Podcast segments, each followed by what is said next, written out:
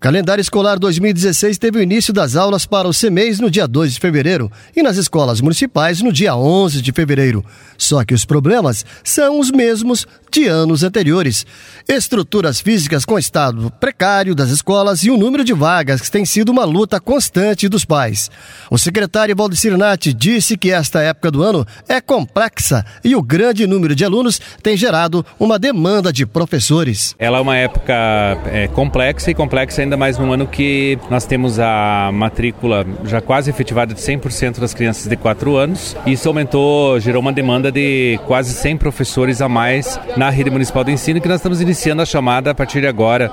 Nos próximos dias já saiu, saem outros editais de acréscimo de pessoal e também nós tivemos muitas rescisões de contrato, muitas aposentadorias, muito pessoal saindo e muitas pessoas chamadas, foram mais de 200 profissionais já nesse início de ano que foram chamados, tomaram posse, mas a grande maioria deles tinham um tipo de vínculo com o município e apenas tornaram esse vínculo efetivo. Então, é, automaticamente não aumentou o número de profissionais. A partir de agora é que começa a aumentar. O secretário disse que algumas obras em escolas não poderão ser licitadas e outras sim os casos da reforma da Escola Municipal José Henrique Teixeira, no bairro Morumbi, e a Escola Gladys de Bola ainda ficam sem solução. É, a Escola do Morumbi, nós é, tivemos uma reunião essa semana com, com a direção da escola e com algumas pessoas da comunidade, Conselho Escolar e a PPS.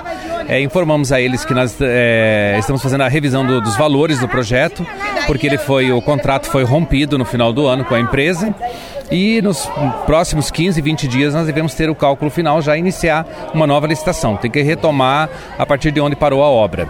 Em relação à Escola Gladys Bola, nós estamos aguardando um posicionamento do Estado em relação a algumas possibilidades de terreno que foram apresentadas e assim que nós tivermos uma posição, nós vamos estar chamando a comunidade para é, expor a eles a, a situação ou como que fica a partir de agora. A reforma da escola do bairro Morumbi com investimento de mais de um milhão de reais foi iniciada em 2014 e tinha previsão de entrega ainda em novembro do ano passado. Este prazo não foi cumprido pela empresa vencedora da licitação, Engetecne Construção Civil.